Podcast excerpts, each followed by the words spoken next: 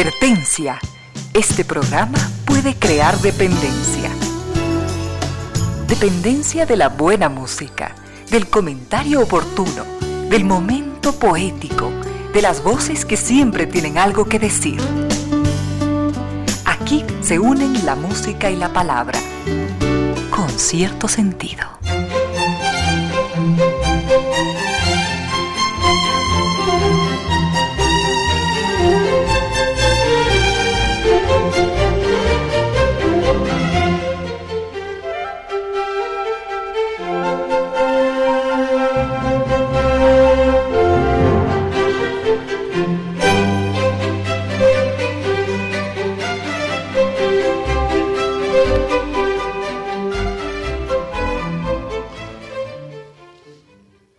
De la tarde y ocho minutos. Bienvenidas, bienvenidos. Gracias por sintonizar Radio Suceso 101.7. Gracias por compartir estas horas de música, comentarios y entrevistas. Y ojalá, ojalá al final de la jornada, como siempre, podamos imaginar con estos favores que la fantasía nos hace, podamos imaginar que hemos rendido un real, justo y merecido, merecidísimo homenaje a la inteligencia, a la sensibilidad, a la autoestima, a la confianza, a la alegría de vivir y siempre, siempre a las ganas de luchar de todos, donde quiera que nos encontremos, a las ganas de luchar por una vida más digna en lo individual y en lo colectivo. Y en esa tarea de cada tarde, de, cada jornada, de manera generosa, inteligente, leal, nos acompañan ustedes con sus correos. Gracias, doctor Soria, con sus correos, con sus mensajes a estas direcciones en las siguientes redes sociales.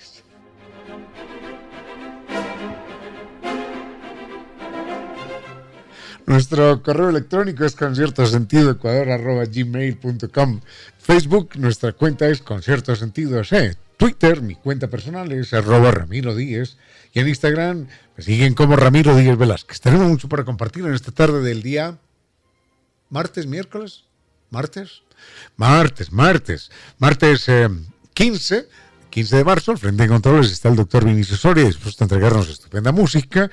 Y llegamos con hasta ustedes gracias a la presencia de estas destacadas empresas e instituciones que creen que la radio, en medio de nuestras humanas e inevitables limitaciones, la radio puede y debe llegar siempre con calidad y calidez.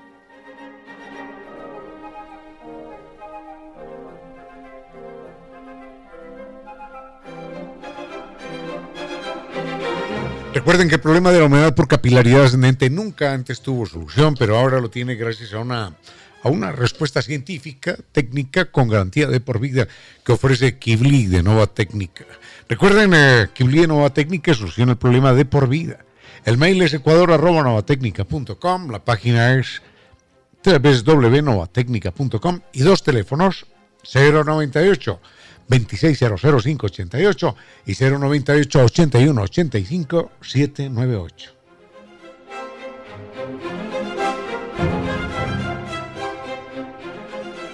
Y lo mejor, como decía Oscar Wilde, es caer en la tentación. Por eso ahora la nueva tentación es un extraordinario recorrido por España, por Portugal, por Marruecos, con guía acompañante desde Quito y por supuesto con el servicio extraordinario que nos ofrece San Tours. Por eso la propuesta es empezar por Madrid, con su arquitectura barroca, renacentista, la Puerta del Sol, la Fuente de Cibeles. Estos son algunos de los ejemplos de esta maravillosa ciudad. Recorreremos las callejuelas judías de Córdoba, la antigua capital del califato, y, vamos a llegar eh, también a, una ciudad llena de cultura que nos va, nos va a maravillar. Sevilla, Sevilla con su estilo flamenco y con su paso doble.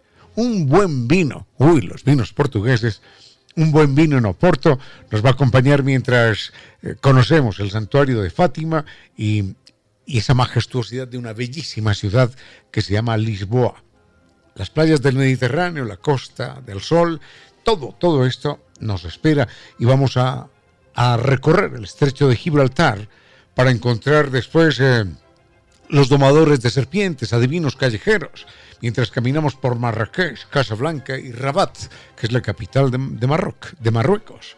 Y, y bueno, Todavía, todavía puede usted consultar por los destinos, por los últimos espacios de las islas griegas con Turquía en el mes de junio. Los puede llamar San Tours al 600 2040 Recuerden, Naciones Unidas y Veracruz frente a la sede de jubilados de ligas. Página sambitours.com. Recuerde, Sambitours tiene extraordinarios destinos para que usted cumpla sus sueños y siempre lo va a acompañar.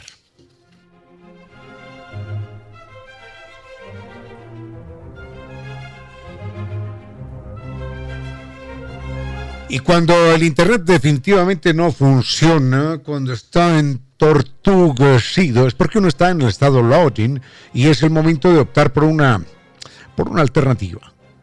Internet seguro de ultra alta velocidad. Ya muchos han salido al estado loading y la propuesta es elegir al Internet tricampeón de los Speed Test Awards. Recuerde, llame a www.netlife.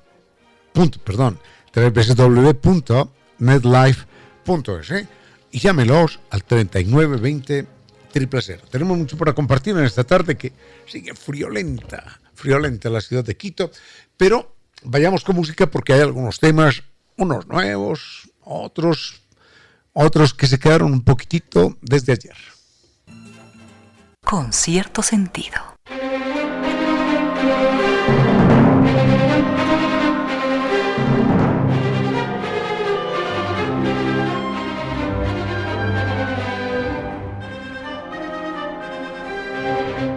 Ayer habíamos eh, dejado pendiente al señor Bertolt Brecht, gran escritor, dramaturgo, poeta alemán, un personaje con un perfil eh, claramente definido, con él nada de dobles interpretaciones, nada de aguas tibias. Bertolt Brecht es un radical, radical, tres veces radical de izquierda, comprometido con los movimientos políticos de aquel entonces. Hay que recordar que él nace por ahí en el año de 1900, muere en el 60 y algo, mm, y eh, le toca la Primera Guerra Mundial, la Segunda Guerra Mundial, la Revolución Rusa, eh, la, conversión de Alemania en, en un país socialista, y viaja, viaja por Europa e inclusive llega a estar en los Estados Unidos trabajando nada más ni nada menos que en Hollywood, escribiendo guiones para películas. Pero claro, Bertolt Brecht era un radical de izquierda y en su momento, en la época del macartismo, tuvo que abandonar también los Estados Unidos. Pero por lo pronto, para poder hablar de Bertolt Brecht, hay que hablar, así como si va uno a hablar del Quijote o de Cervantes, tiene que hablar de, de los famosos caballeros, de la caballería como institución, eh, los caballeros andantes, tienen que hablar de la caballería como institución española y europea. Bueno, con Bertolt Brecht es obligatorio que hagamos una muy breve referencia, pero necesaria, al mundo del teatro. El teatro es una de esas. es uno de esos géneros culturales de la literatura que creo que ha sido ha sido dejado un poquitín a un lado por las urgencias, por la fuerza también de, otros medios de difusión de ideas. La gente hoy dice, no, en vez de yo salir de mi casa a cualquier hora, ir a un lugar aquí, a un lugar allá, qué sé yo, a ver una obra de teatro, pues la veo en internet. O me entero de ella y veo otra película, cualquier cosa de esas. Eh, la línea del menor esfuerzo se impone. Pero hay que recordar que el teatro, así como la ópera en su momento, fueron los principales medios de difusión de ideas, de historias, de dramas, desde los antiguos griegos, por ejemplo, y, el teatro ejerció ese, ese papel. Intentar, no sé si siempre lo consiguió, pero pero creo que sí, intentar educar a las masas, no solo divertirlas, sino que el teatro intentó educar a las masas, poner a la gente a pensar en, asuntos trascendentales. No faltaba tampoco la obra de teatro que era pura comedia, risotada, divertimento y se acabó la historia.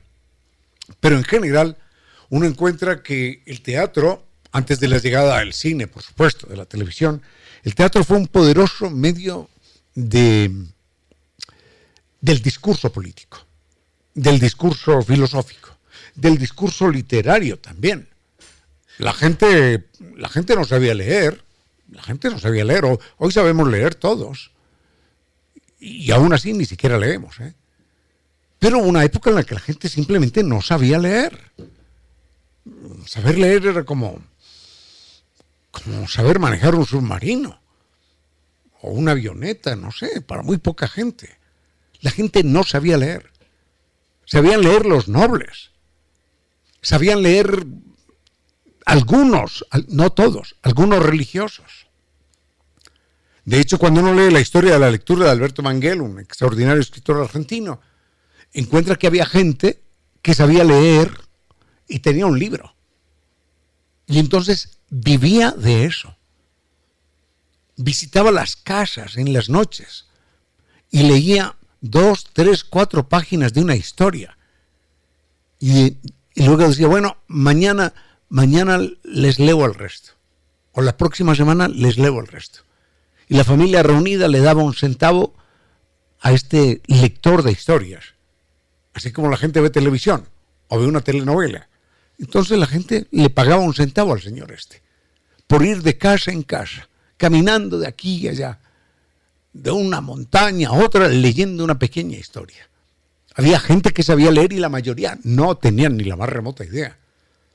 Entonces, no saber leer, impedía que, que mucha gente accediera a los libros, que eran también muy costosos, pero todo el mundo se podía ver una obra de teatro porque era lenguaje verbal.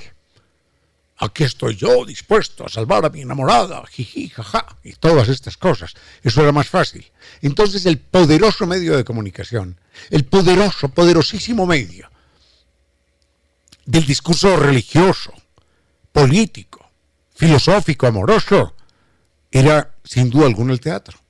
Bueno, enseguida continuamos con eso para entender la fuerza del teatro. Con cierto sentido.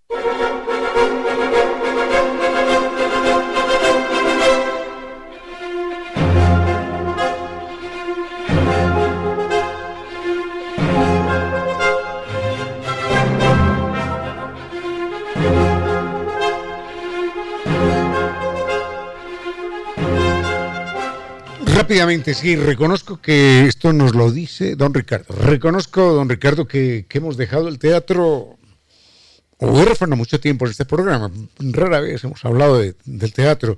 Dice, usted se ha enfocado solo en la literatura. Bueno, sí, el teatro también ha sido una manifestación de la literatura. Lo que pasa es que ha sido desbordado por, por, por las tecnologías y por las dinámicas sociales por el mismo cine y demás. En todo caso, sí, hemos sido injustos con el teatro que lamentablemente hoy no tiene eh, toda la fuerza que tuvo en, siglos anteriores. Pero llegó a ser tan poderosa la fuerza del teatro que hay que recordar que los griegos, por ejemplo, eh, escribían obras políticas en el teatro, obras en las que llamaban a la guerra o llamaban a la paz, por ejemplo. Hay que recordar que cuando se da una famosa insurrección en Inglaterra, año 1600, 1601, eh, contra la monarquía, esa insurrección se da, se convoca porque, porque le pagan a Shakespeare para que presente la obra Ricardo II, que es todo un canto contra la monarquía y la gente va multitudinariamente a ver esta obra y enseguida estalla la rebelión y la gente se siente actuando de acuerdo con lo que había eh, recibido políticamente en la obra.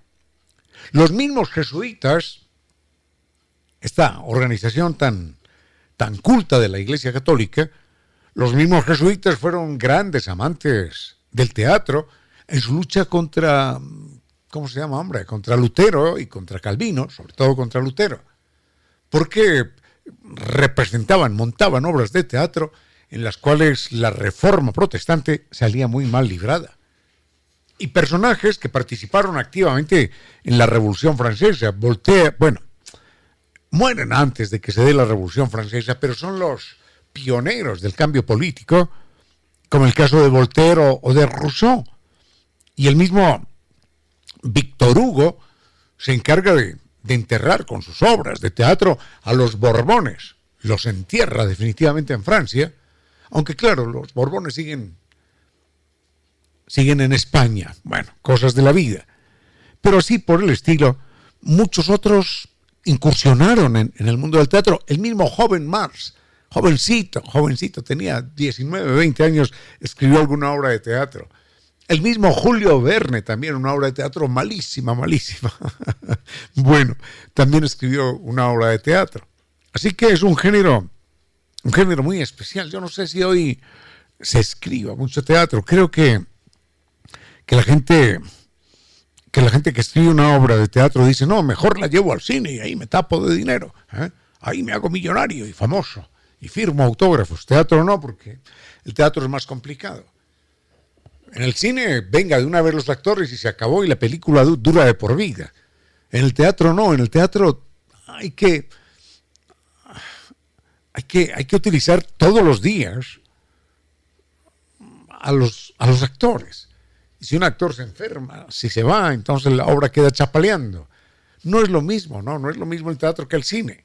Entonces, en teoría, el cine es mucho más barato que el teatro por espectador, por supuesto. Porque una sola película, bueno, es un gasto enorme, pero la ven millones de personas a la vez. En cambio, el teatro hay que hacerla, rehacerla y de alguna manera hay que estrenarla cada noche. Bueno, por eso el teatro ha caído, ha caído en, rating. Enseguida, dos obritas de teatro comento que me gustan mucho y, y volvemos con Bertolt Brecht unos consejos comerciales y regresamos con cierto sentido. A esta hora, recuerde que muchas veces más importantes que las respuestas son las preguntas. 15 horas, 35 minutos. Un momento para la historia y las noticias del mundo de los animales, nuestros hermanos. A veces pensamos que los seres humanos somos los únicos capaces de movernos con nuestro pensamiento en el tiempo, que somos los únicos capaces de planificar. En un zoológico europeo, los chimpancés, eh, dado que no saben nadar, no les gusta mucho el agua, estaban separados del resto de animales por un eh, canal de agua de tal manera que estaban allí, confinados en un pequeño islote. Cada mañana uno de los encargados del zoológico llegaba hasta allí en una barcaza para entregarles bananas. Durante mucho tiempo todo sucedió en medio de la normalidad, hasta que en alguna ocasión, en una mañana, a la entrada de los primeros turistas, un chimpancé suelto estaba sembrando el terror. Arrancaba cámaras, arrancaba sombreros, golpeaba un poco a la gente, les asustaba, les gruñía. Y en principio las autoridades del zoológico no pudieron imaginar cómo el chimpancé había abandonado la isla. Esto significaba que había podido cruzar el canal de agua, que era lo más extraño a su comportamiento. Esto se repitió dos, tres, cuatro días después de que el chimpancé era vuelto a capturar y llevado a la isla. Finalmente optaron por colocar unas cámaras. Descubrieron que en el momento en el que llevaban las bananas a la isla, el chimpancé, como todos los demás, tomaba algunas para su consumo personal, pero otras las guardaba debajo de una roca de manera taimada, de forma secreta, de tal manera que allí permanecían las bananas a lo largo de todo el día. En la noche, finalmente, el chimpancé regresaba al lugar donde había guardado las bananas y empezaba a llamar a los ciervos y a los alces que estaban al otro lado del canal. Los ciervos y los alces pueden nadar, pueden cruzar esa profundidad de agua que los separaba, y él empezaba a tirarles trocitos de banana hasta que al final los alces cruzaban, él los seguía alimentando, los seguía acariciando y cuando se acababa la banana, el alce regresaba a su lugar de origen cruzando el canal de agua. Ese era el momento en el que el chimpancé aprovechaba para trepar sobre su lomo, como un jinete, y ya en la zona de los alces, simplemente el chimpancé estaba en completa libertad.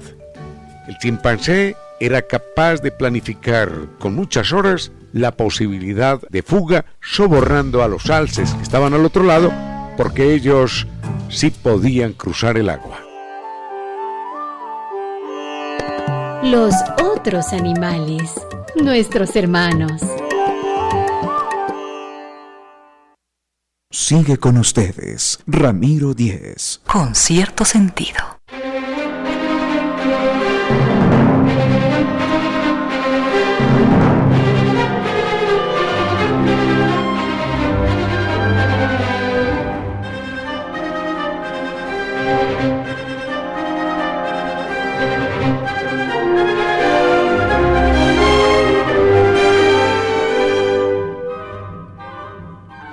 Me distraje un poco, hablando del teatro, con todos sus antecedentes, con, con sus cultores, ¿no? que no solamente han sido los grandes dramaturgos conocidos, sino que personajes como el mismo Carlos Marx escribieron su obra de teatro en algún momento, Julio Verne, mm, ¿quién más? Bueno, Víctor Hugo, por supuesto, Voltaire, Rousseau, en fin.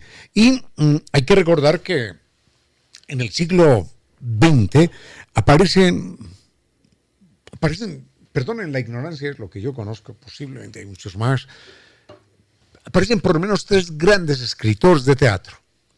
Uno es Ibsen, el otro es el autor de Esperando a Godot, que se llama Beckett, Samuel Beckett, y el otro no es un gran escritor de obras de teatro, pero tiene obras de teatro verdaderamente impresionantes, eh, que son, eh, que es Albert Camus, el escritor argelino francés. Yo recomiendo, en lo personal, si nunca han leído teatro, leer dos obras que nunca, jamás en su vida, nunca, nunca, nunca, nunca van a olvidar. Una se llama El malentendido, de Albert Camus. Es una historia que a uno le eriza la piel de terror y de dolor y de amargura. Es una obra verdaderamente desgarradora, dolorosa, impactante de Albert Camus, El malentendido. Y, me pregunto por qué no las montan aquí en las obras de teatro, hombre, si tenemos tan buenos grupos. Y otra obra, pero esta obra es más, más especial, es el teatro del absurdo. Pero es una obra que tiene mil niveles de lectura. De hecho, uno la lee, la acaba de leer y uno dice, la tengo que volver a leer en este momento. ¿Por qué no se da cuenta de que existen allí muchas resonancias, muchos mensajes escritos entre líneas y que es una obra de, de una riqueza maravillosa? Esperando a Godot. El uno de ellos se llama Estragón y el otro no me acuerdo cómo se llama. Eh, están esperando a un señor que viene, ¿ah? a un señor que se llama Godot. Y lo esperan, y lo esperan, y lo esperan, y en la obra no pasa nada. Esto es lo más increíble. En la obra no pasa nada. Porque uno ve las otras obras de teatro, las lee, entonces hay amor, hay un asesinato, hay, un, hay una, una conspiración contra X, Y o Z, hay un intento de esto y lo otro, y el hombre lucha. No, estos son dos personajes que uno diría insípidos, sentados al lado de una carretera, hablando y hablan y dicen cosas incoherentes, pero, pero cada cosa incoherente que dicen está llena de, de sentido, de significado. Y esa cosa ligada con la siguiente y con la anterior y con todo el contexto hace de esta obra una obra alucinante. Esperando a Godot de Samuel Beckett.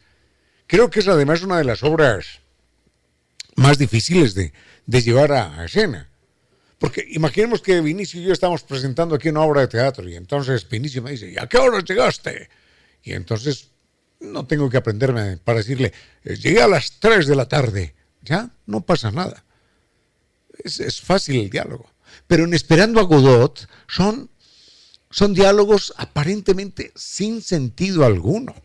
Entonces la memoria de los actores tiene que ser verdaderamente prodigiosa les recomiendo, bueno, siempre hablamos de literatura, hoy hemos hablado de, una de sus manifestaciones, es el teatro. Léanse Esperando a Godot y ahora sí, enseguida, vamos a hablar un poquitito de, de Bertolt Brecht. Con cierto sentido.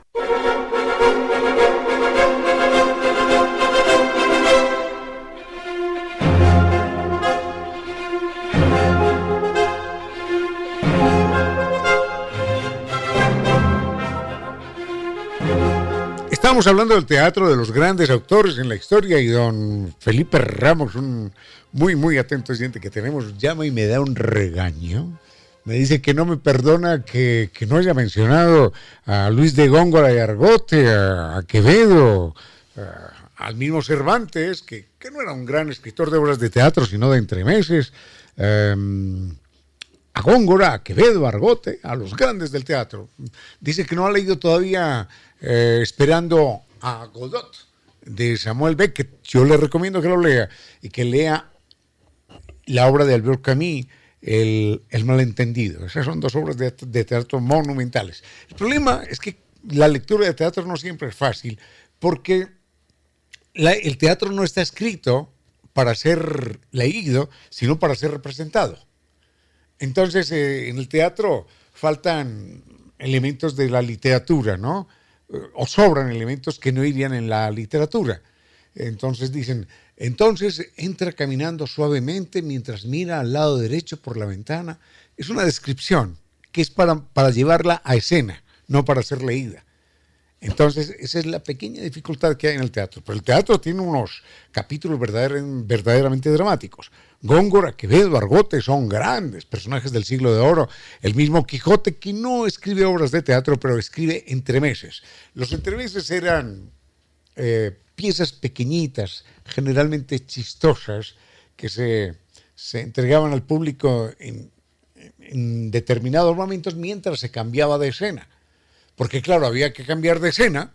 Hoy con el cine es muy fácil, simplemente se empieza a filmar en otro escenario, pero en aquella época era, el mismo escenario, pero había que cambiar de escena.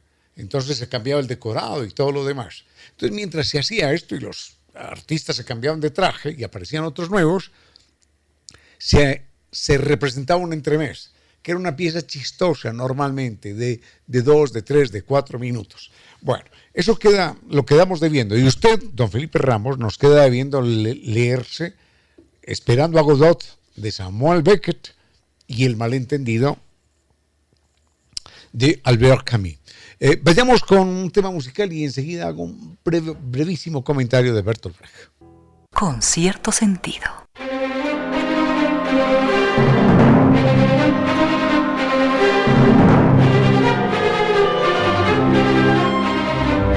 Y ahora sí, hacemos un breve comentario sobre Bertolt Brecht, aunque de él vamos a volver a hablar más adelante, porque fue un personaje con una vida política muy, muy intensa, muy comprometida, eh, polémico, por supuesto. Pero en todo caso, recordemos que desde, desde muy jovencito, él maneja una posición no tanto política, bueno, no tanto política en el sentido de pertenecer a un partido de X o Y o Z, sino una posición filosófica contra, contra el poder en términos generales.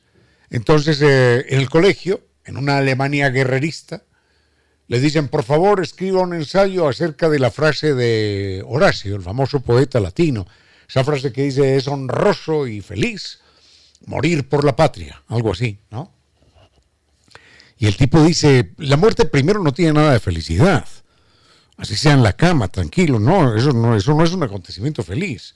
Mucho menos en el campo de batalla, hombre. Así que Puede ser Horacio el que le diga y es una tontería. ¿Ah? Así que lo dijo Horacio y es muy importante. Vaya, es el diablo Horacio, ¿no? Esto lo dice él como estudiante, cuestionando, ¿no? Porque le dicen a los estudiantes, hay que comentar la frase del gran poeta Horacio. Entonces, claro, todos se deshacían en elogios para el gran poeta, pero Bertolt Brecht no respetaba el principio de autoridad. Lo puede decir Horacio, lo puede decir Perico los palotes y es una tontería. ¿Cómo, ¿Cómo que es feliz morir? nunca es feliz morir, hombre. Y menos en el campo de batalla. enseguida dice, ¿qué tiene de honroso, hombre? ¿Qué tiene de honroso? Si los que, si los que dicen ni un paso atrás y vamos a la guerra y vamos a matar, nunca han muerto en un combate. Jamás. Nunca han participado en un combate. No saben lo que es el terror de un campo de, de batalla. No han visto muertos y despedazados y descompuestos a sus compañeros, allí tirados, alimento de los buitres, eso no lo han visto nunca.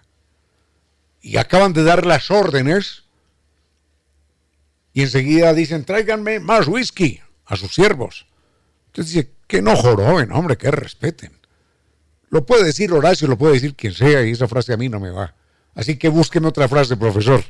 Bueno, casi lo echan del colegio por esto. Ese espíritu, obviamente, vertical y reverente de Bertolt Brecht iba a estar manifiesto y fue manifiesto a lo largo de su vida. Volveremos con, con Bertolt Brecht en otro momento y vayamos con un tema musical porque enseguida vamos a hablar con un caballero que salva vidas. Unos consejos comerciales y regresamos con cierto sentido. A esta hora, recuerde que no es el que más ha vivido, sino el que más ha observado y pensado, el que posee mayor experiencia del mundo. 15 horas, 59 minutos. Avionetas monomotores y bimotores. Biplanos antiguos, de aquellos de la Primera Guerra Mundial. Bombarderos terribles de las actuales guerras. Un Jumbo 747 para cruzar el Atlántico con centenares de pasajeros. Un helicóptero, inclusive un parapente. Todo eso sirve para volar, inclusive su propia imaginación. Pero no, no confunda. Su vehículo no es para eso. Conduzca con precaución. Sigue con ustedes, Ramiro Díez. Con cierto sentido.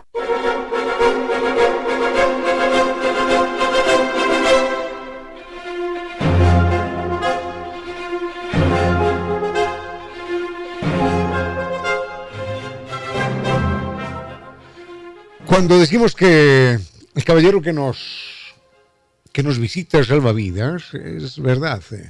Salva vidas porque salva la visión de las personas. Y la visión es una parte fundamental de nuestras vidas.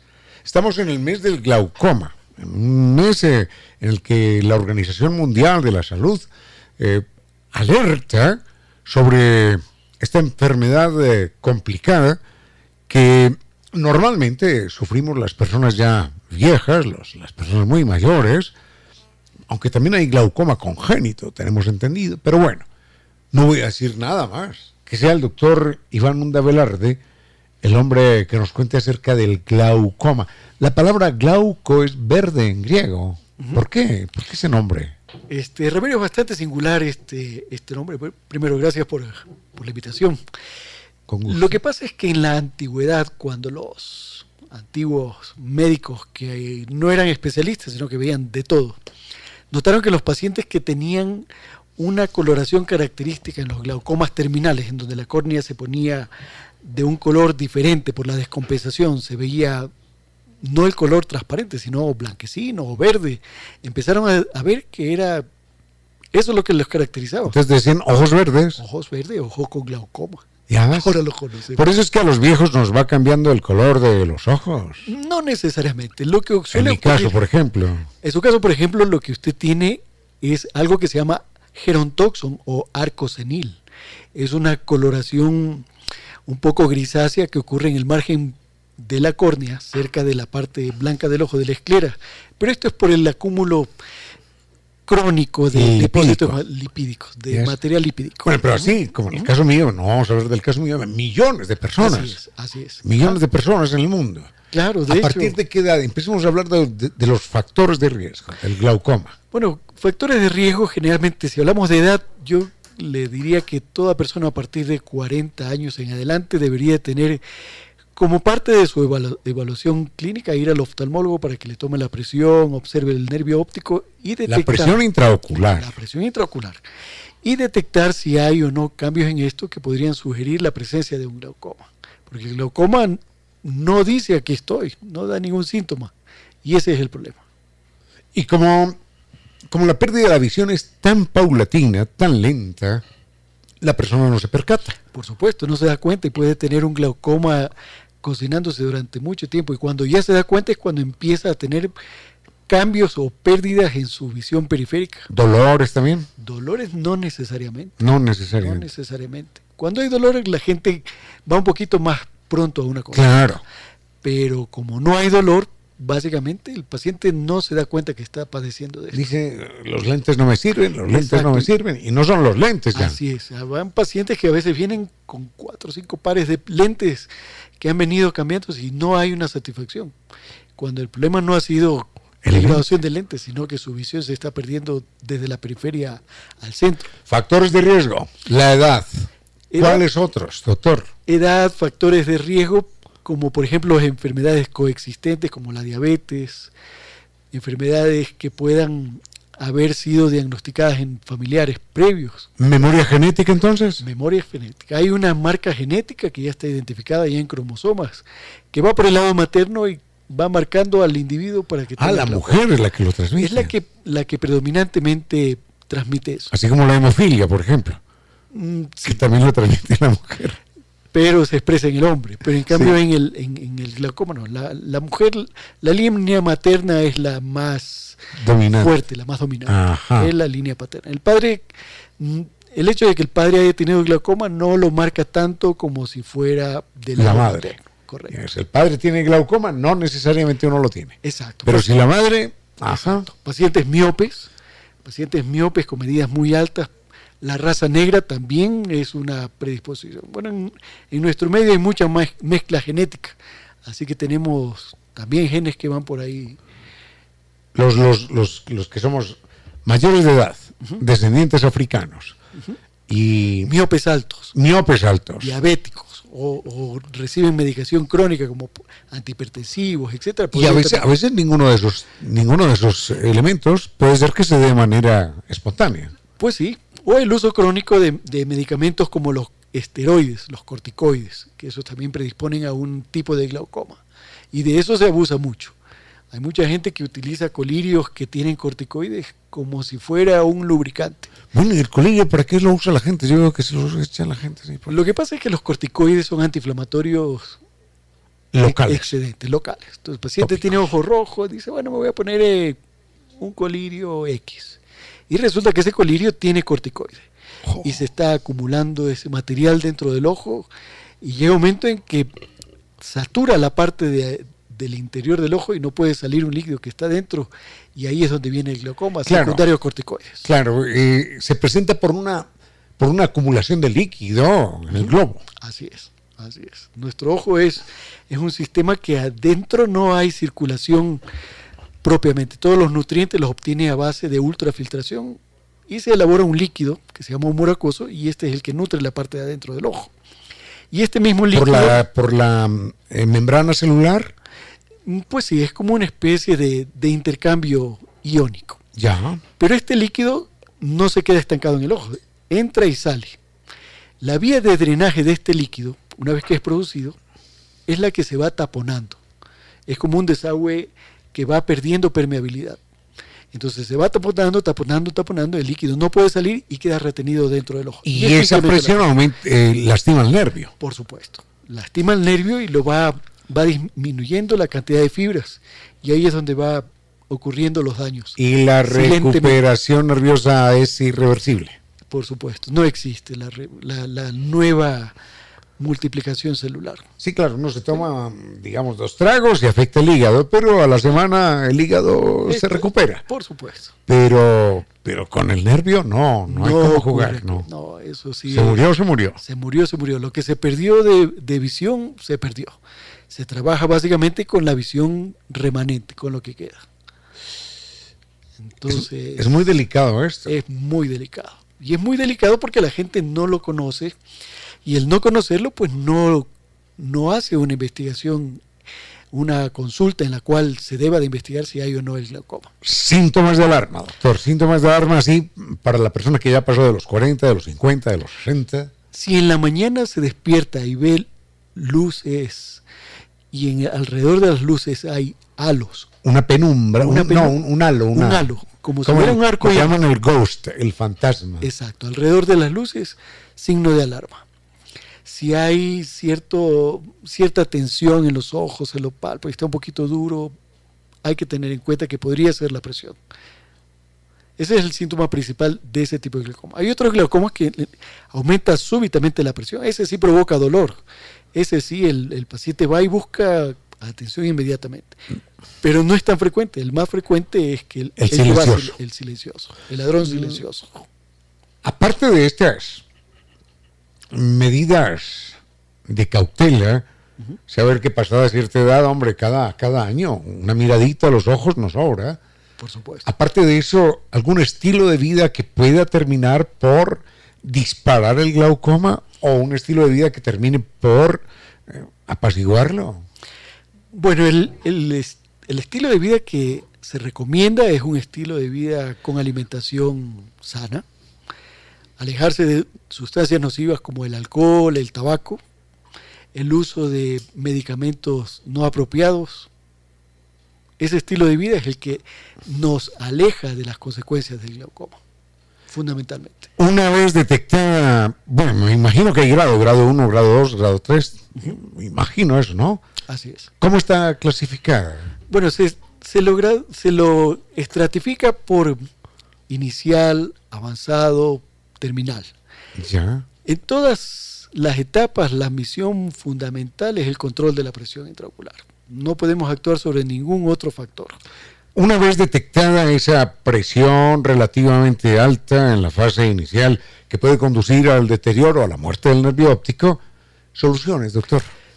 El control con uso de colirios inicialmente. Colirios especializados. Específicos para eso. Son colirios que lo que hacen es buscar reducir la producción de líquido que va a nutrir eh, el ojo por dentro.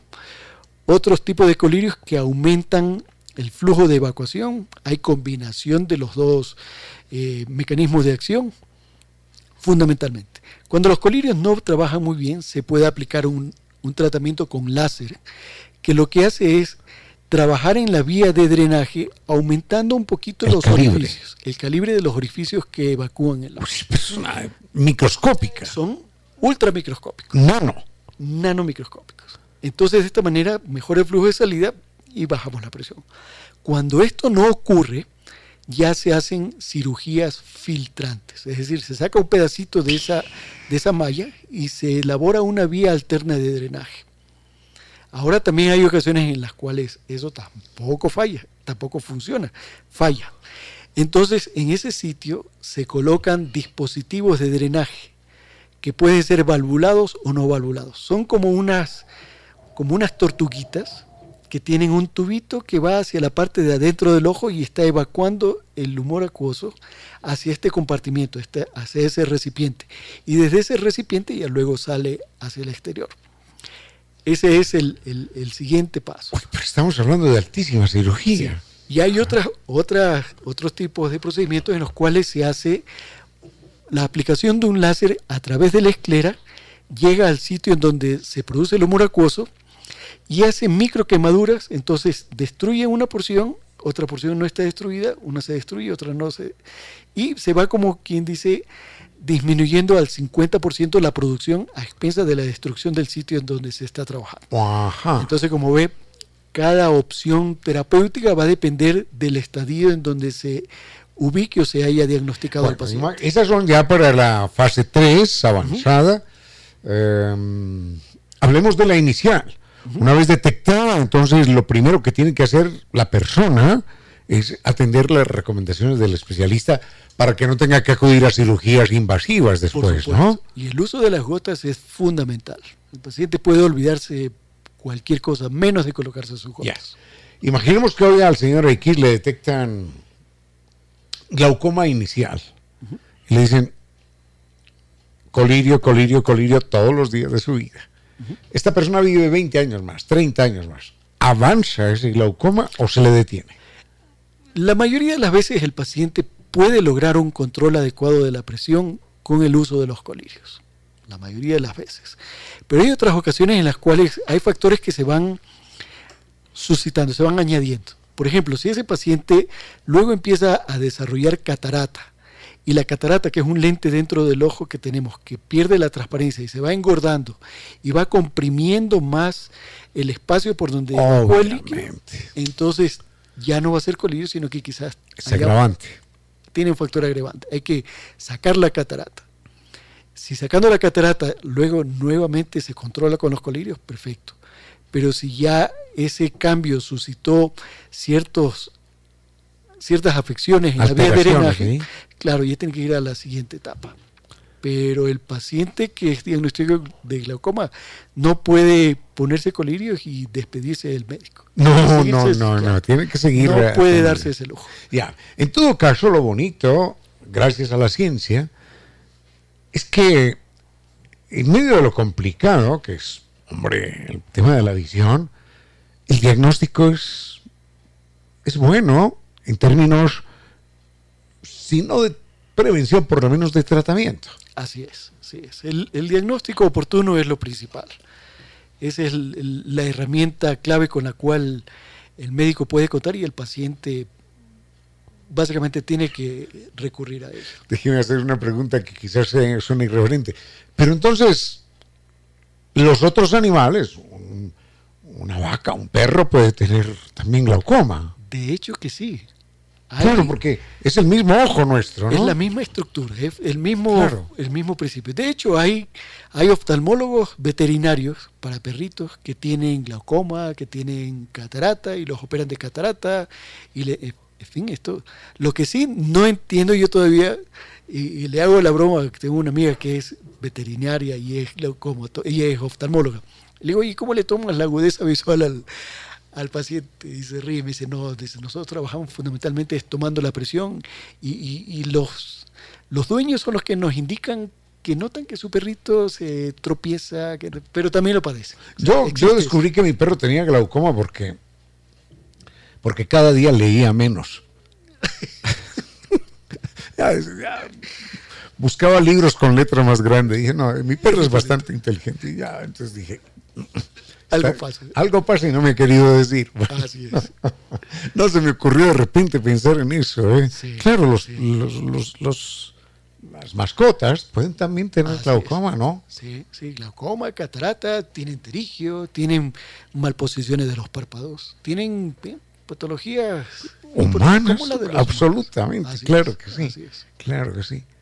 Muy bien, entonces, doctor, doctor Hunda, esto no se puede quedar así, ¿eh?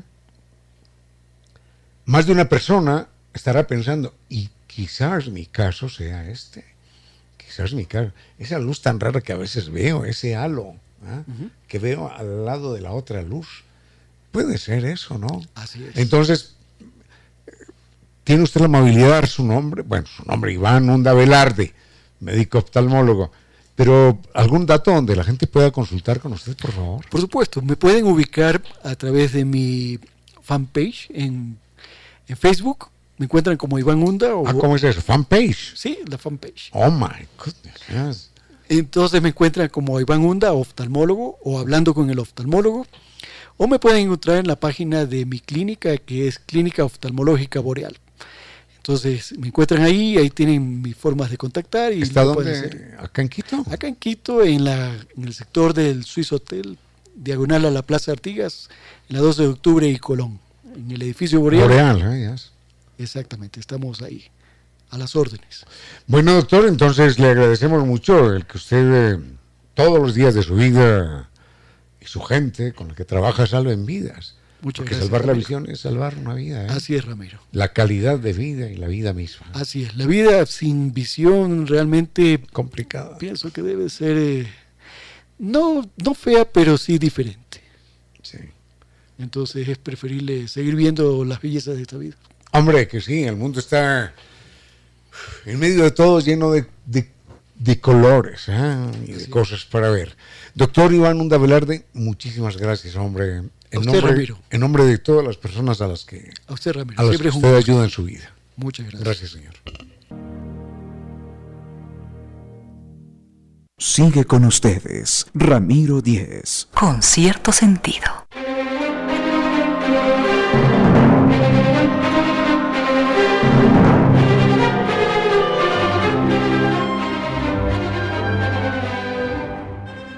Nuevo recorrido es el que nos propone Zambitur por España, Portugal y por Marruecos, con guía acompañante desde Quito, con ese servicio excelente y experiencia de tantos años. Se van a visitar tres países, España, y allí se empieza con Madrid, arquitectura barroca, renacentista, la Puerta del Sol, la, la Fuente de Cibeles, les tengo que contar, uy, quién es Cibeles, eh, personaje en la mitología verdaderamente maravilloso. Esto a esto se le suma después recorrer el barrio judío, las callejuelas judías de Córdoba, que fue la capital del califato. Recordemos que inclusive allí, allí, en ese, en ese lugar, se dio gran parte de la historia de España y de América Latina. Cuando finalmente expulsan a los árabes, los árabes habían dejado una cultura verdaderamente extraordinaria. Y de allí vamos a disfrutar un, un, buen vino, un buen vino en Oporto. Los vinos portugueses son exquisitos, de verdad. Y Lisboa es una ciudad de un señorío, de una belleza, de un encanto absolutamente mágico. Y a esto después se le suma la posibilidad del Mediterráneo, la Costa del Sol, Gibraltar, el famoso estrecho de Gibraltar, que fue el hombre que, que por primera vez llegó allá en el año 711, el árabe Gibraltar, de viene Gibraltar, y se pasa a Marruecos y vamos a ver encantadores, encantadores de serpientes y gente que le lea una, la suerte y tantas cosas maravillosas y, y, vamos a conocer lo que es caminar por, por, por la Casa Blanca, por Marrakech, por, por Rabat, la capital. Y recuerden que las islas griegas y el Mediterráneo todavía tienen algunos últimos espacios para su viaje allí y a Turquía en el mes de junio. Llámenos al 600-2040. Recuerde que están en Naciones Unidas y Veracruz, frente a la sede de jubilados del IES, la página sanvitours.com y Sanvitours los lleva siempre a destinos inolvidables para cumplir sus sueños y siempre los, los acompaña. Volvemos con algo más en un momento. Unos consejos comerciales y regresamos con cierto sentido.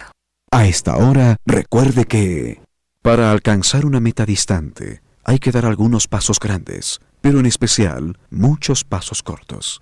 16 horas 31 minutos. Un momento para la historia y las noticias del mundo de los animales, nuestros hermanos.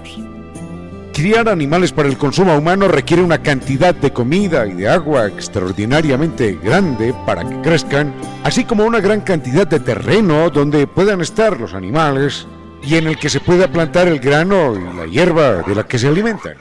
Por ejemplo, para alimentar a un ser humano carnívoro durante un año se necesitan aproximadamente entre 8 y 9 piezas de ganado. Cada vaca necesita aproximadamente media hectárea de pastos verdes, ya sea de trigo o de soya al año. Por tanto, se necesitan aproximadamente 4 hectáreas de pasto al año para conseguir la cantidad de carne que come una persona, en lugar de las 0.2 hectáreas que serían necesarias si comiéramos directamente las plantas. Es decir, una persona carnívora requiere de 20 veces más de tierra cultivada, de trigo o de soya, que la persona que se alimenta directamente de las plantas. Los otros animales, nuestros hermanos. Sigue con ustedes, Ramiro Díez. Con cierto sentido.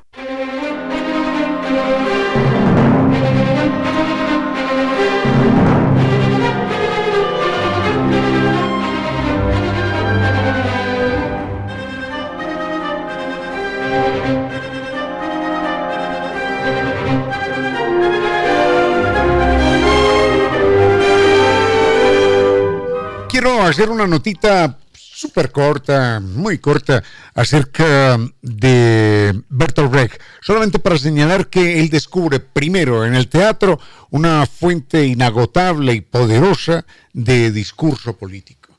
Y sus obras de teatro corresponden a una visión radical, hay que decirlo, ultraizquierda, sin misericordia, sin consideraciones, y entonces, eh, obviamente, se gana pero lo más increíble es que se gana los favores, por supuesto, de toda la gente de la izquierda. Pero cuando él presenta sus obras de teatro en lo que él llamaba los ambientes burgueses de Europa, la gente lo, la disfrutaba también extraordinariamente. De hecho, las obras, las obras de Bertolt Brecht, por ejemplo, La ciudad de Maguni o mm, El sombrero de tres picos eh, y tantas otras, son obras, se me escapa una muy importante, son obras que, que llenaban los teatros. Y llenaban los teatros no en la Moscú socialista, no, no, no, no en la Alemania socialista, no, sino en Londres, en París, en, todas partes. Quizás en España no, por, por lo del franquismo, pero hasta en los Estados Unidos sus obras tenían un éxito apabullante.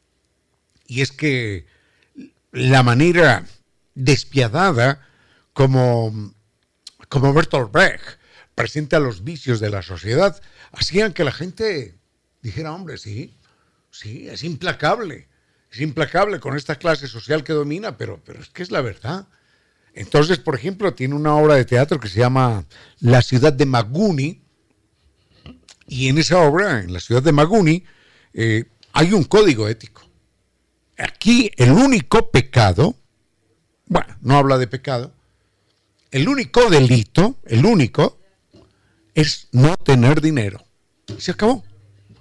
No tener dinero y se acabó. El que no tiene dinero está condenado. Los demás, los demás, los que tienen dinero, pueden cometer cualquier delito que se les pase por las narices. Lo que se les antoje. Porque cada delito simplemente se paga, se cancela y no pasa nada. Usted va, a hacer algo o hizo algo, simplemente paga un impuesto ante la municipalidad. Se llama la ciudad de Magoni. Ahora, si la persona no tiene dinero, entonces le caen todas las penas juntas de todos los delitos que inclusive no haya ni siquiera soñado cometer. Ese era Bertolt Brecht y volveremos con él en algún momento porque es un personaje con una vida muy intensa, muy intensa en muchos, en muchos aspectos, con luces, con sombras, como todos los seres humanos. Con cierto sentido.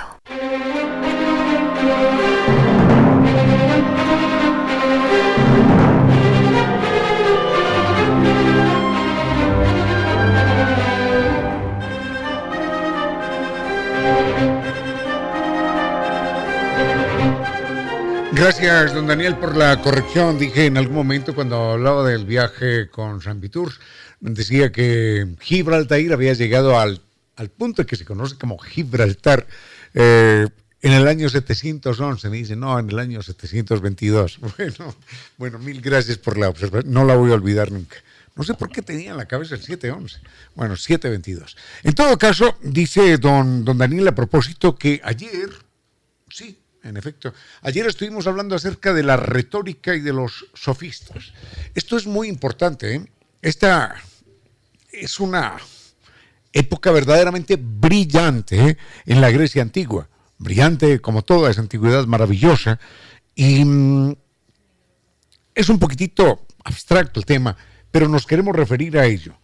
Porque generalmente, cuando Hoy hablamos de un sofista.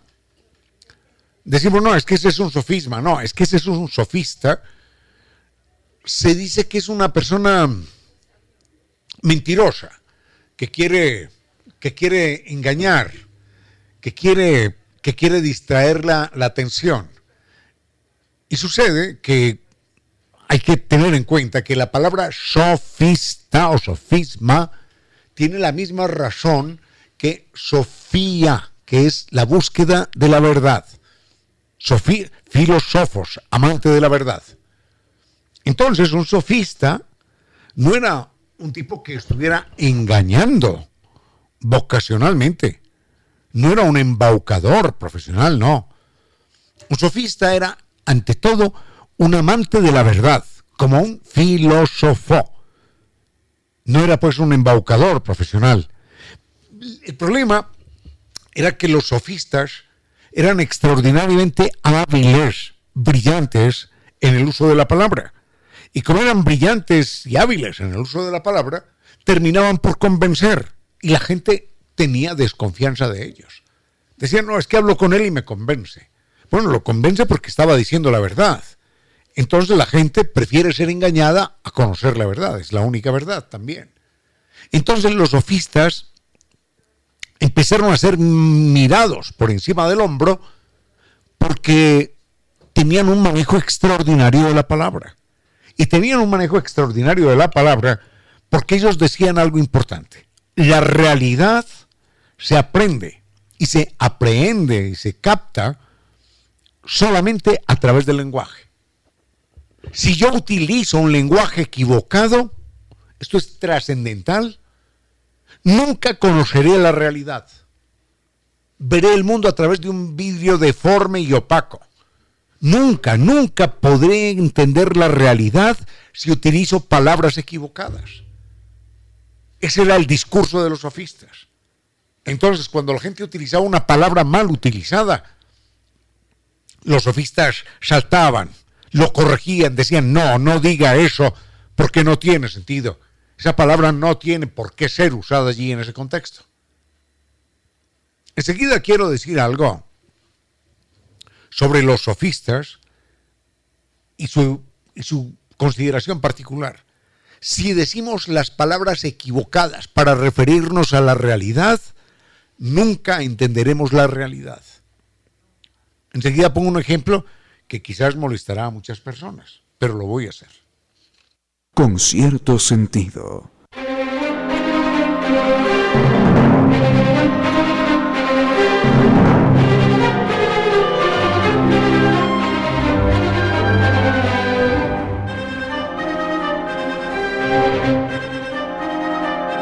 Quiero hacer un breve comentario para rescatar de alguna manera la estatura intelectual, la estatura ética, científica de los eh, sofistas, que después cayeron en el, en el desprestigio, porque la, las personas empezaron a usar la palabra sofista como si fuera una persona dedicada a engañar. Justamente los sofistas lo que querían era todo lo contrario. Querían quitarle a algunas palabras el poder de engañar y decir, no, no, utilicemos las palabras como son. En el mundo actual, por ejemplo, en el mundo actual la gente dice, es que eh, la ley tal cosa, la ley tal otra, el imperio de la ley, la ley por aquí, la ley por allá. Y uno dice, ¿por qué llaman con el mismo nombre a dos cosas tan distintas? Por ejemplo, a las leyes científicas, la ley de la gravedad, Intente usted caminar desde la terraza de un edificio a la terraza de otro edificio, caminando por el aire, desatendiendo la ley de la gravedad. Mejor no lo haga, ¿eh? Mejor no lo haga, porque la ley de la gravedad le va a pasar la cuenta. Esa es una ley. Es decir, es inamovible. Es incambiable, no se puede violar, no se puede. Pero utilizamos la misma palabra ley para una disposición humana. Por ejemplo, las leyes han permitido que los seres humanos compremos esclavos. Claro que sí. Porque había otra ley que decía, los seres humanos tienen derecho al libre comercio. Claro. Y dentro del libre comercio está el que yo comercie con, con niños, con hombres, con mujeres, con esclavos. Esa era la ley. Y entonces el que se oponía a esa ley era castigado. Lo cual significa que esa ley tenía un nombre equivocado. Y en general, en general no, todas, todas las leyes, lo que llamamos leyes humanas, no merecen ese nombre. Merecen el nombre de disposiciones humanas. Porque no es posible una ley desde el punto de vista racional. Desde el punto de vista científico, yo sé que me van a matar los abogados, pero con mucho gusto. No es posible que, que lo que se llama una ley la viole alguien porque tenga dinero y no pase nada. No es posible que lo que se llama una ley la viole a alguien en secreto o, impunemente delante de todo el mundo y no pase nada. No es posible que lo que llaman una ley rija hasta el Carchi nada más y de ahí para, arriba sea una ley distinta.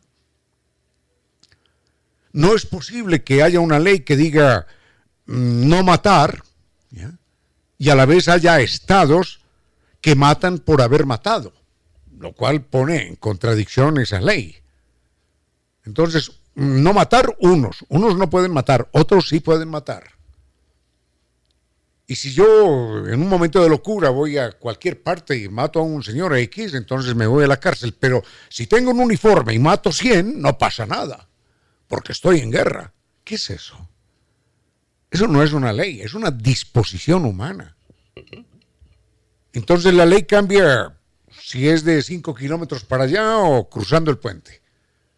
O si era la ley de hace 1800 o la del año pasado. Eso no es una ley. Es una disposición humana. Entonces, a eso se refieren los... Y, muchos ejemplos hay así, ¿no? A eso se referían los, sofistas. Usted no podrá entender nunca la realidad, nunca la podrá criticar, nunca podrá cambiar la realidad si utiliza las palabras equivocadas. Sé que me van a matar en todas las facultades de derecho, pero yo qué hago, es, es mi punto de vista. Yo no estoy aquí para decir jiji, jaja, sino para señalar que hay cosas que llamamos con un nombre que no deben ser llamadas así. Las disposiciones humanas deben ser llamadas disposiciones humanas, pero no leyes, para no confundirlas, por ejemplo, con las leyes de la física o con las leyes matemáticas, que imperan para, para, para blancos, negros, mestizos, indios, cholos, negros, ricos, pobres, hombres, mujeres, en cualquier época, en cualquier año, en cualquier latitud. Una ley en, los países árabes establece que, que yo puedo y debo apedrear a mi mujer si es que mi mujer salió a la calle y el vestido se le levantó con el viento. La puedo apedrear y debo convocar a los vecinos para apedrearla. Y participan mis hijos también en el apedreamiento de mi esposa, porque mostró el brazo. Esa es la ley. Entonces a mí no me hablen de la ley como una cosa sagrada. Para mí lo único sagrado es la razón, la inteligencia, el sentido común. No las disposiciones humanas. Las disposiciones humanas, vamos a ver cuáles sí, cuáles no. Entonces a eso se referían los sofistas. a que no podemos entender la realidad si seguimos utilizando las palabras equivocadas. Muy bien, muy bien, muy bien. Entonces, no fue más por hoy. Al doctor Giovanni Córdoba en Controles, muchísimas gracias. Al doctor Inicio Soria, que nos acompañó más temprano, muchísimas gracias. A doña Reina Victoria, que continúa con su vuelo de música y palabra, muchísimas gracias. Fuerte abrazo, los quiero mucho y hasta mañana. A esta hora, recuerde que la mujer no se mide de los pies a la cabeza, sino del corazón al infinito. 17 horas. Mire las estadísticas. Conducir bien o conducir mal no es asunto de vida o muerte. Es mucho más que eso. Conducir bien o conducir mal hablan de su inteligencia, de su sentido común, de su cultura, de su dignidad. A la gasolina agréguele un aditivo, neuronas, para salvar su vida y muchas otras.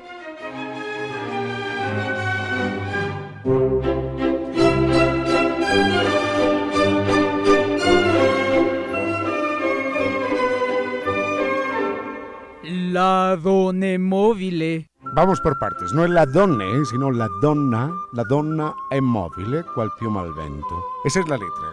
Ensayo una vez más. La donna immobile.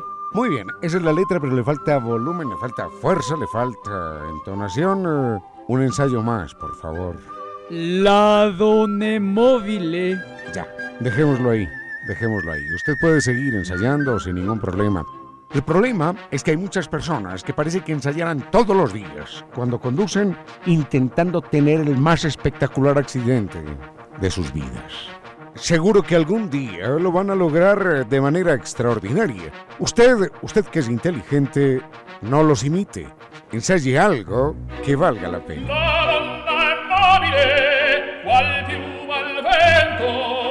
Valore la vida. Conduzca con precaución.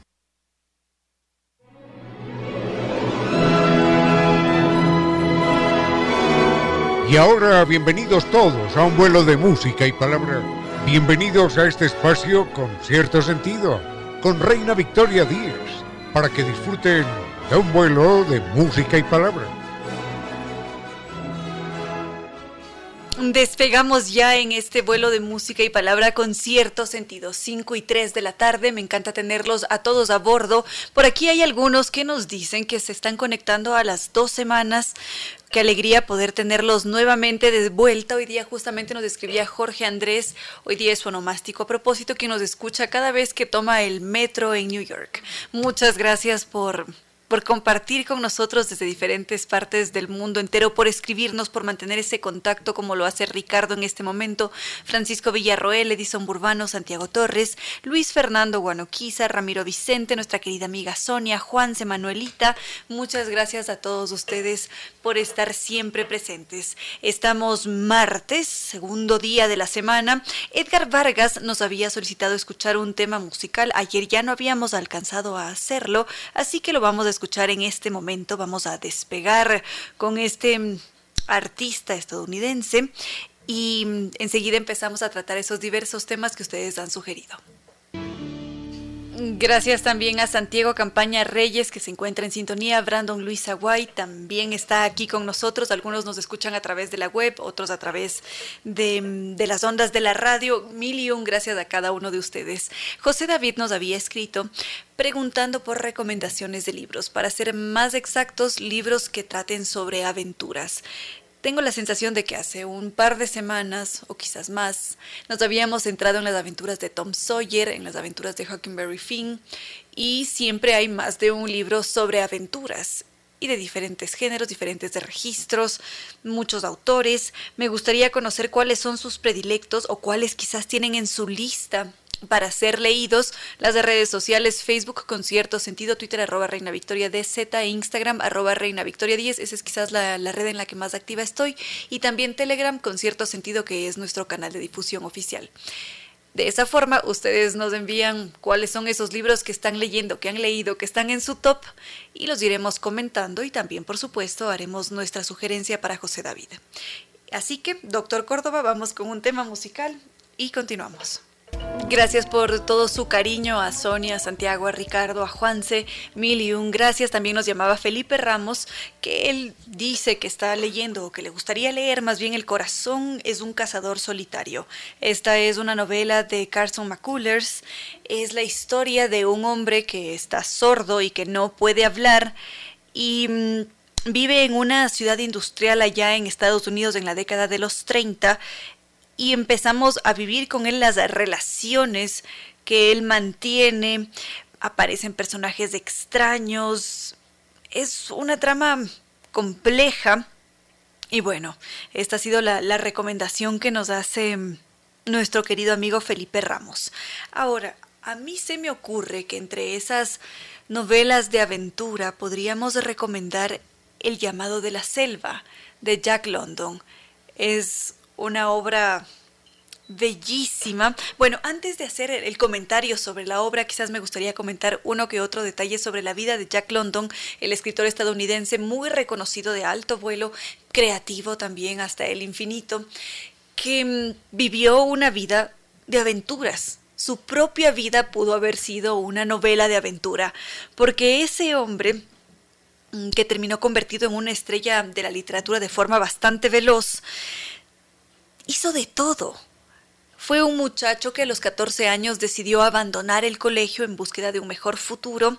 A los 14 años él decide partir hacia San Francisco, lo hace con su madre porque su madre se había casado por segunda vez, iban a probar una vida distinta y mm, cuando está allí viviendo con ellos en San Francisco, él eh, decide empezar a trabajar como pirata. Ese era un oficio muy peligroso porque era considerado como un delito. Más adelante, de forma irónica, empieza a servir para, para la patrulla. Empieza a patrullar con la marina. Después de ese momento, él decide convertirse en marinero, lo hace a la fuerza y ya para aquel entonces tenía 17 años, entonces desde los 14 hasta los 17 años vivió una vida de aventuras muy mm, diferente porque hacía un poco de todo. Y fue a los 17 años cuando él es enviado hacia el Japón en una misión y vivió toda clase de sucesos disparatados que por supuesto le dieron pie para poder crear sus historias. Después de esa temporada en el extranjero, él regresa a California, nuevamente a San Francisco, y en ese momento él dice, ha llegado mi momento de estudiar, porque ya llevo mucho tiempo desempeñándome en diferentes cargos y le debería dar la oportunidad a los estudios. Así que él entra a esta prestigiosa Universidad de Berkeley y enseguida podríamos continuar con la vida de Jack London con cierto sentido.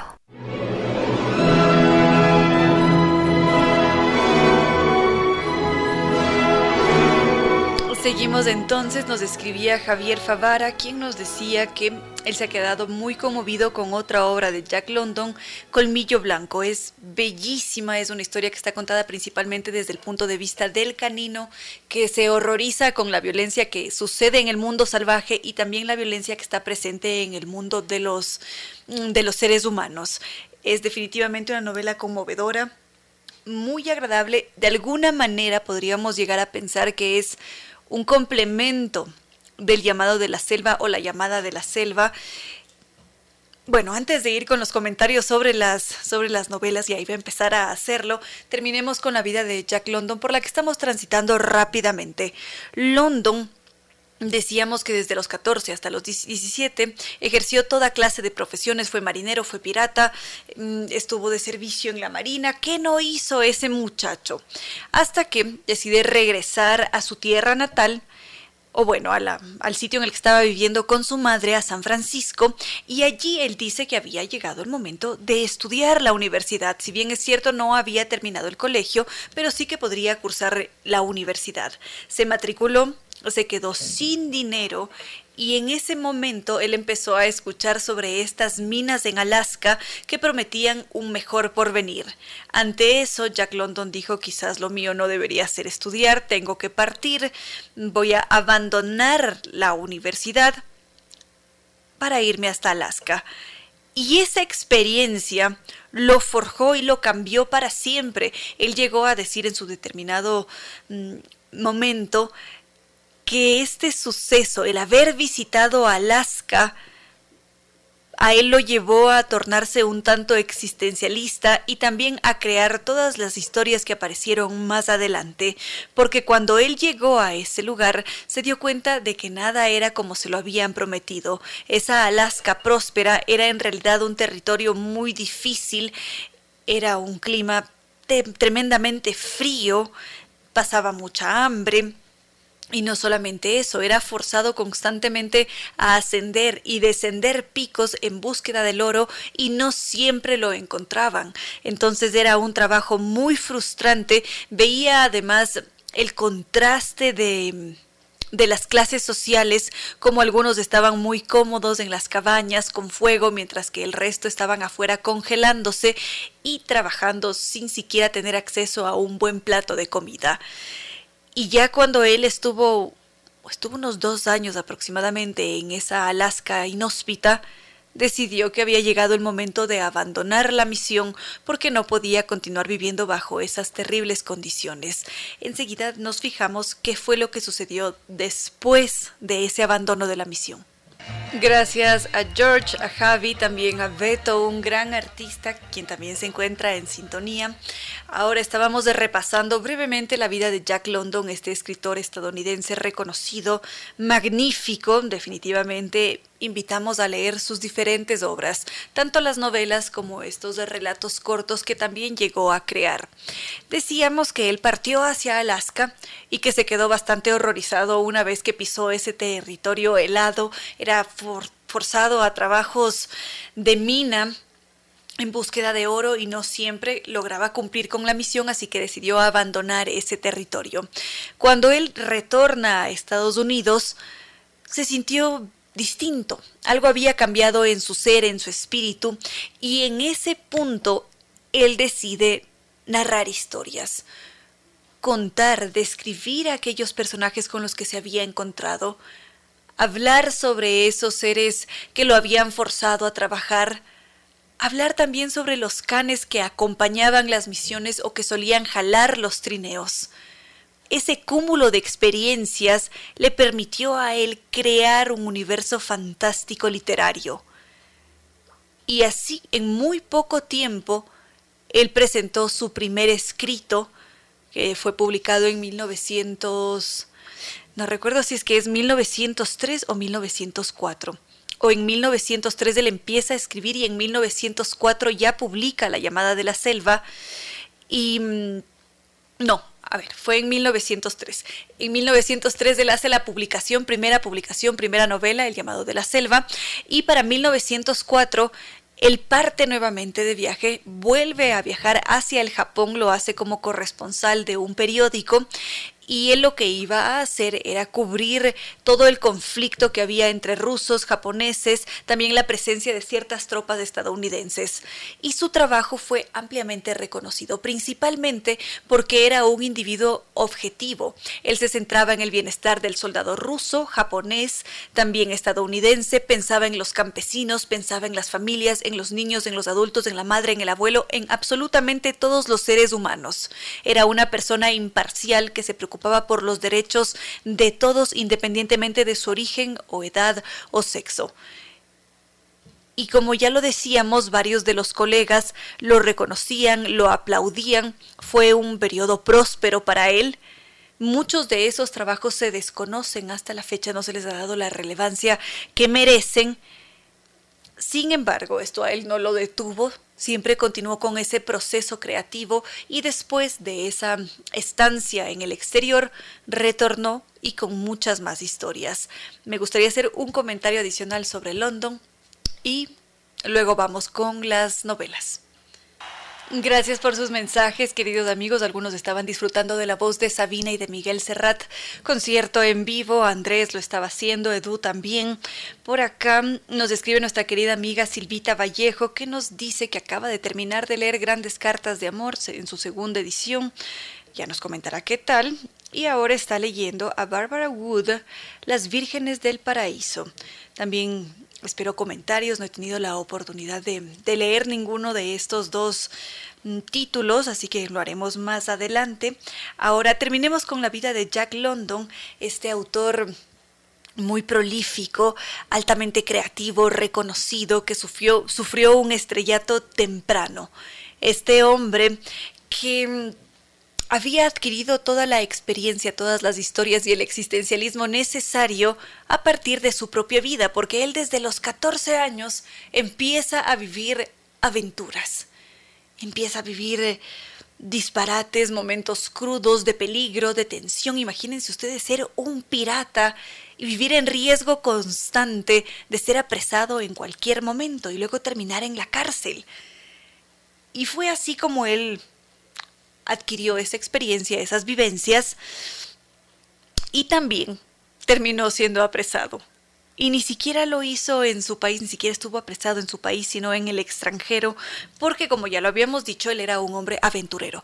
En primer lugar, respecto a su vida amorosa, me gustaría también hacer una breve mención. Él se casó a temprana edad con una muchacha, tuvieron dos hijos, estuvieron viviendo muy bien, durante toda esta época de esplendor de, de, su estrellato literario porque él producía constantemente y lo hacía de una forma periódica. Por ejemplo, podríamos pensar en Colmillo Blanco, esa obra era entregada cada cierto tiempo en una revista y la gente no podía esperar a que saliera la siguiente para disfrutar de esas obras. Esa era la forma en la que London lograba sostener a toda su familia y llegó un punto en el que él tuvo recursos suficientes para adquirir un barco. Ese barco fue su su vida durante unos nueve largos años se dedicaba constantemente a hacer más de una modificación porque él lo que quería era recorrer el mundo entero en ese barco y llegó a hacerlo.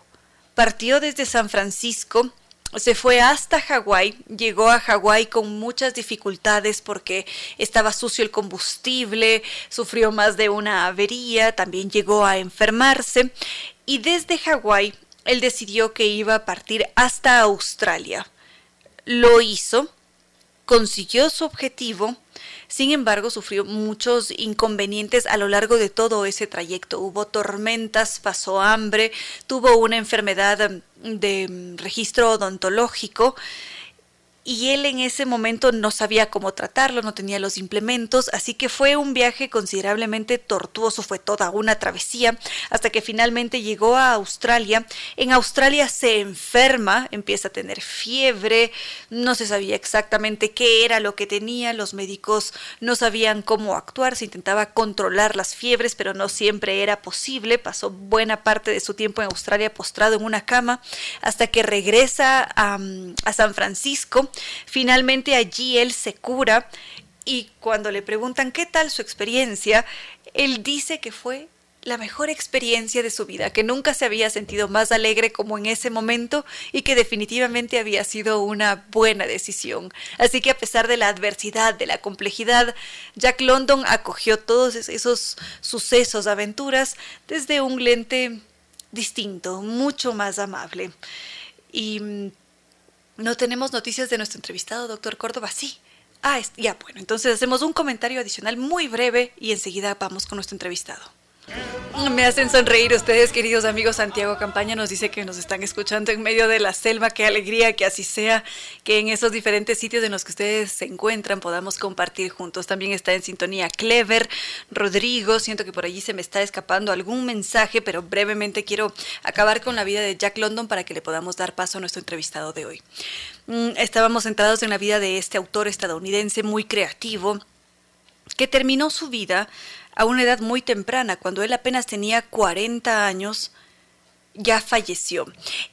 Y su fallecimiento es todo un misterio, continúa siéndolo, porque algunos dicen que él se suicidó, otros en cambio dicen que sufrió una sobredosis de, de morfina porque un médico le suministró un exceso, otros en cambio dicen que se debió a un fallo renal, y esta es quizás la teoría más aceptada que ese fallo renal se produjo por los malos hábitos de vida que tenía el autor, porque bebía de forma compulsiva, lo había hecho principalmente cuando empezó a vivir en Alaska, porque para él hacerle frente al frío, bebía. Esta era una práctica ¿Nos estás diciendo algo, Giovanni? No. Ah, bueno, era una práctica muy común entre aquellos individuos que vivían en estas zonas inhóspitas. Y no solamente eso, cuando él tuvo todo este, toda esta travesía por allá transitando hacia Australia, él cuando tuvo su afección odontológica utilizó algo de mercurio para sanar el dolor o las heridas que tenía a nivel bucal. Y esto terminó por infectarlo, por intoxicarlo y fue así como él poco a poco empezó a deteriorarse, además era un fumador compulsivo, terminó por no tener ni un solo diente antes de la edad de 40 años. Y mm, a esto se le suma el estrés.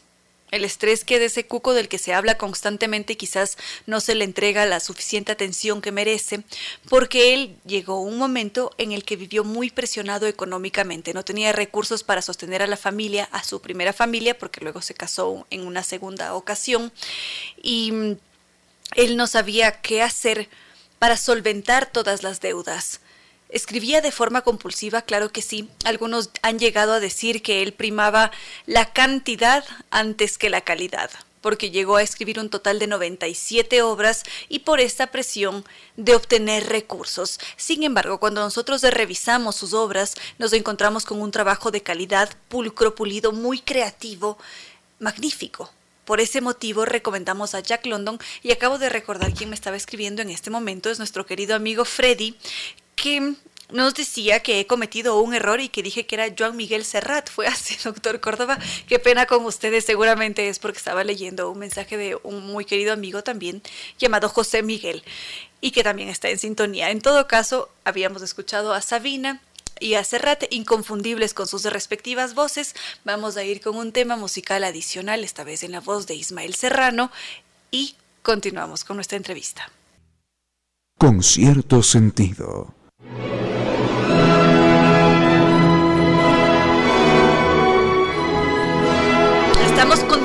muy contentos. Este martes ha sido de emociones alegres y ahora mucho más porque compartimos micrófonos con un gran artista muy reconocido en todo el Ecuador y también a nivel internacional. Se trata de Carlos Grijalva. Muchos de ustedes seguramente apenas escuchan su voz. Ya saben de quién se trata, se han encontrado con él en los escenarios. En fin, para nosotros es una alegría recibirlo acá, celebrarlo y saber que dentro de poco va a presentarse. Bienvenido a este espacio, Carlos Grijalva. Muchísimas gracias, el gusto es mío, vengo yo emocionado y feliz a, poder reunirnos nuevamente y ese, ese verbo importante de reunirse creo que es eh, el, motivo de mi, de mi semana y de mi mes y de mi, eh, de mi vida en este momento porque eh, estamos viviendo cosas muy lindas, ¿no? Este día sábado, este día sábado 19 de marzo tenemos una cita en el Teatro San Gabriel, este nuevo espacio eh, renovado espacio para la ciudad que nos va a, prestar sus butacas, sus espacios, sus rincones para poder presentar una fiesta, porque es así, son 20 años del primer disco que, grabamos y que pusimos en, consideración del público y un montón de cosas que vamos a festejar ese día, ¿no? Eh, la vida de un eh, centenario compositor, 102 años eh, con 102 años falleció hace poco mi querido amigo Nicolás eh, Fiallos, un compositor de música ecuatoriana eh, muy reconocido, muy importante, pero además un, maestro, un tipo maravilloso.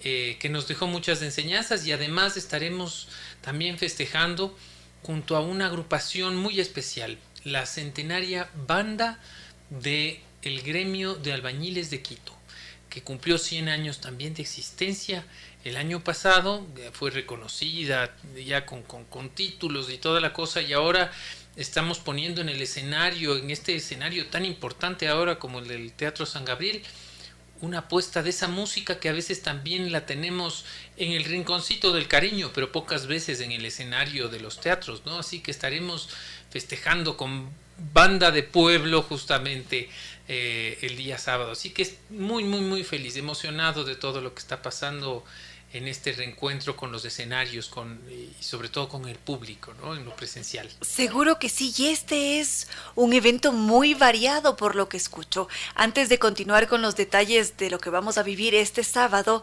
son 20 años de trayectoria. Sí. Es cosa seria. Sí, sí, sí, Se dicen fácil, se dicen rapidito, pero son eh, un montón de años de estar, eh, digo yo, descubriendo, porque así se llamó el primer disco además, eh, y con esa misma intención, en donde me acerqué a la música latinoamericana, he navegado en algunos de sus espacios específicos como el tango, el bolero, pero aterricé en la música ecuatoriana y ya son más de 15 años dedicado casi de manera exclusiva a la, música ecuatoriana, ya no solamente en la interpretación, sino inclusive también en la composición.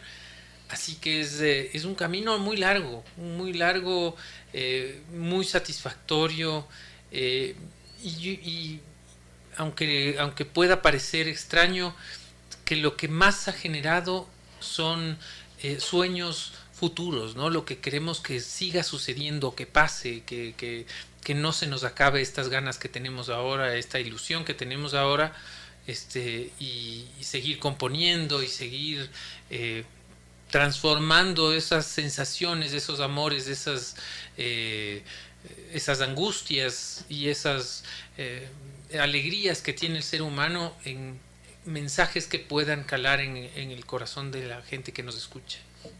Y qué mejor lenguaje que el de la música. Totalmente. ¿Cómo está organizada esta velada del sábado? Pues como te digo, tres formatos. En un primer momento haremos un espacio más tradicional sobre música ecuatoriana y las cosas que están más cercanas a, estos eh, amigos que me regalan su cariño y que están pendientes de mis trabajos sobre música ecuatoriana.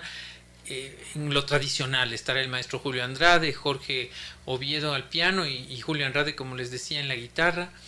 Después tenemos un, espacio para las composiciones mías y la música latinoamericana, algo de, algunos pasitos de las cosas que he hecho durante esta carrera, con un formato de un, trío de jazz que realmente los va a sorprender.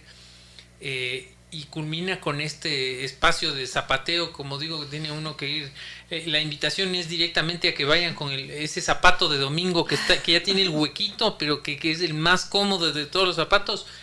Ese hay que llevar porque vamos a terminar zapateando, vamos a terminar, vamos, vamos a cantar, vamos a reír, vamos a llorar, vamos a sacar el pañuelo, vamos a festejar. Eh, realmente a la, a la vida y a la posibilidad de volver a vernos juntos y pues a brindar por todo lo que se viene, porque además venimos con mucha energía para que pasen cosas, ¿no? Estamos festejando como ecuatorianos que se ha nombrado el pasillo como, como eh, patrimonio cultural eh, intangible de la, de la humanidad y yo creo que es muy importante eso y estamos en pos justamente de que eh, podamos ir a cantar nuestro, nuestra música, nuestro pasillo eh, en todo el territorio nacional obviamente, pero además también abrir más aún las fronteras y llevarlo a los mejores escenarios porque es un espacio cultural que merece todos los esfuerzos de los artistas, del público, de los empresarios, de los medios de comunicación. Creo que es algo en lo que estamos todos de acuerdo y, y pues queremos empujarlo. Estamos juntos. Parecería que nos va a faltar el tiempo para este sábado. ¿A qué hora empezamos con el evento? Por supuesto, el sábado 19 a las 19 horas. Así facilito para que no se lo olvide. El 19 a las 19 horas, Teatro San Gabriel, Avenida América y Mariana de Jesús. Em, un teatro que presta todas las comodidades de, eh, logísticas porque hay un parqueadero muy amplio, 400, más de 400 vehículos, así que uno puede ir tranquilamente allá, la seguridad que es tan importante hoy día y, además un ambiente muy especial, porque inclusive hay dos plateas en el teatro, la platea baja y la platea alta. En la platea alta la configuración nos permite poner dos, eh, dos butacas y una mesita en el medio en donde vas a poder tomarte un vino con la persona que vayas. Este, y eso pues obviamente le, da un plus a estas, estas flexibilidades de los espacios. Eh, obviamente, como les digo, empieza a las 7 en punto de la, de la noche, así que hay que ir pronto. Las entradas están a la venta en www.teatrosangabriel.com teatrosangabriel.com, ahí buscan el evento Carlos Rijalva y pueden eh, comprar las entradas en línea. También están habilitadas eh, las boleterías del teatro a partir del día miércoles de 11 de la mañana a 7 de la noche.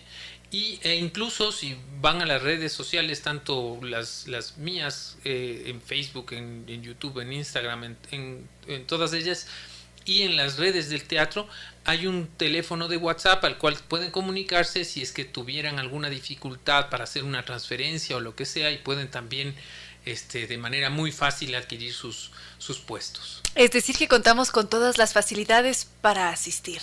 Totalmente, esa es, esa es nuestra intención, que, que vayan a, a gozarla. La invitación siempre además que sea un encuentro de las jorgas, como se dice, ¿no? Que vayan en jorga, que vayan en grupo, que vayan en familia, que la invitación no está relegada solamente a los adultos, no, por favor, jóvenes, niños, eh, a los padres, importante darles esa oportunidad, esa música que es además también de ellos. Es los, nuestros niños tienen derecho a conocer justamente nuestra cultura, así que es un espacio para que nos podamos encontrar todos. Yo creo que, va a haber mucha gente porque ya está eh, sucediendo ese movimiento en las, en las boleterías y estamos muy ilusionados, así que les, les eh, aconsejamos, les invitamos pues a que se acerquen pronto a, conseguir sus localidades. Y desde mañana ya está abierta la boletería en el teatro. Sí, sí, sí, sí, de, de 11 de la mañana a 7 de la noche. Sábado 19 a las 19 en el Teatro San Gabriel. Así es. Carlos Grijalva y nos despedimos con uno de sus eh, una interpretación suya. Muchas gracias, pues así es, les mando un abrazo muy grande y les espero el día sábado. Allí nos veremos. Con cierto sentido.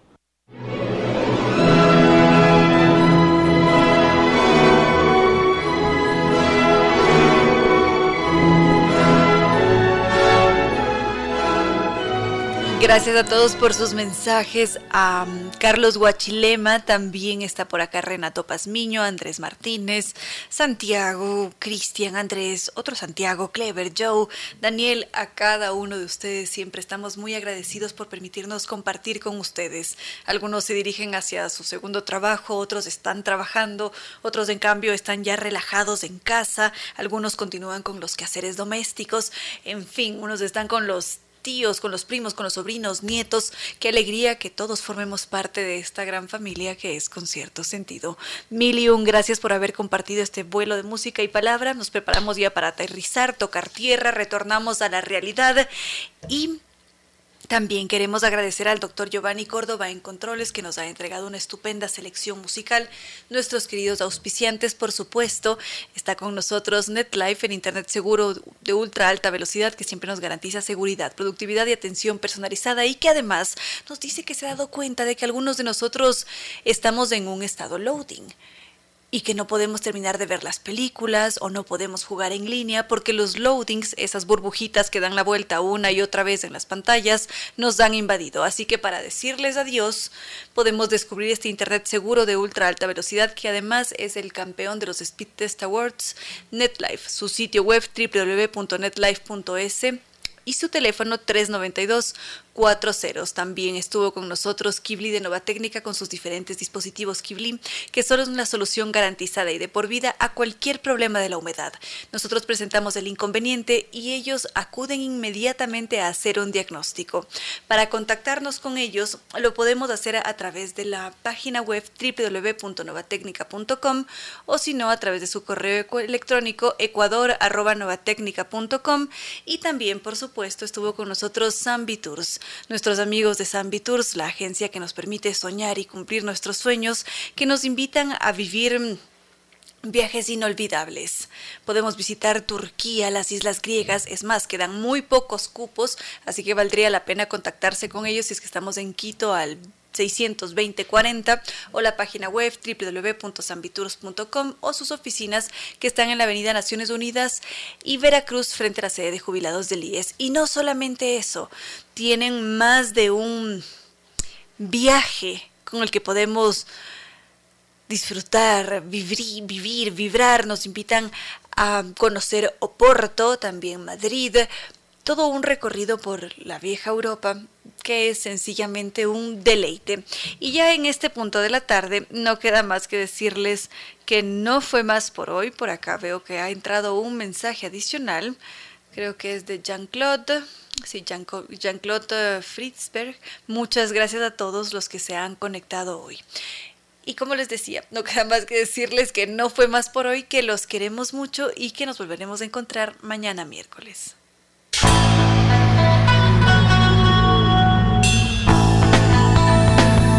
Como dicen es cierto que en la vida no hay casualidades, piense, ¿por qué escuchó usted este programa?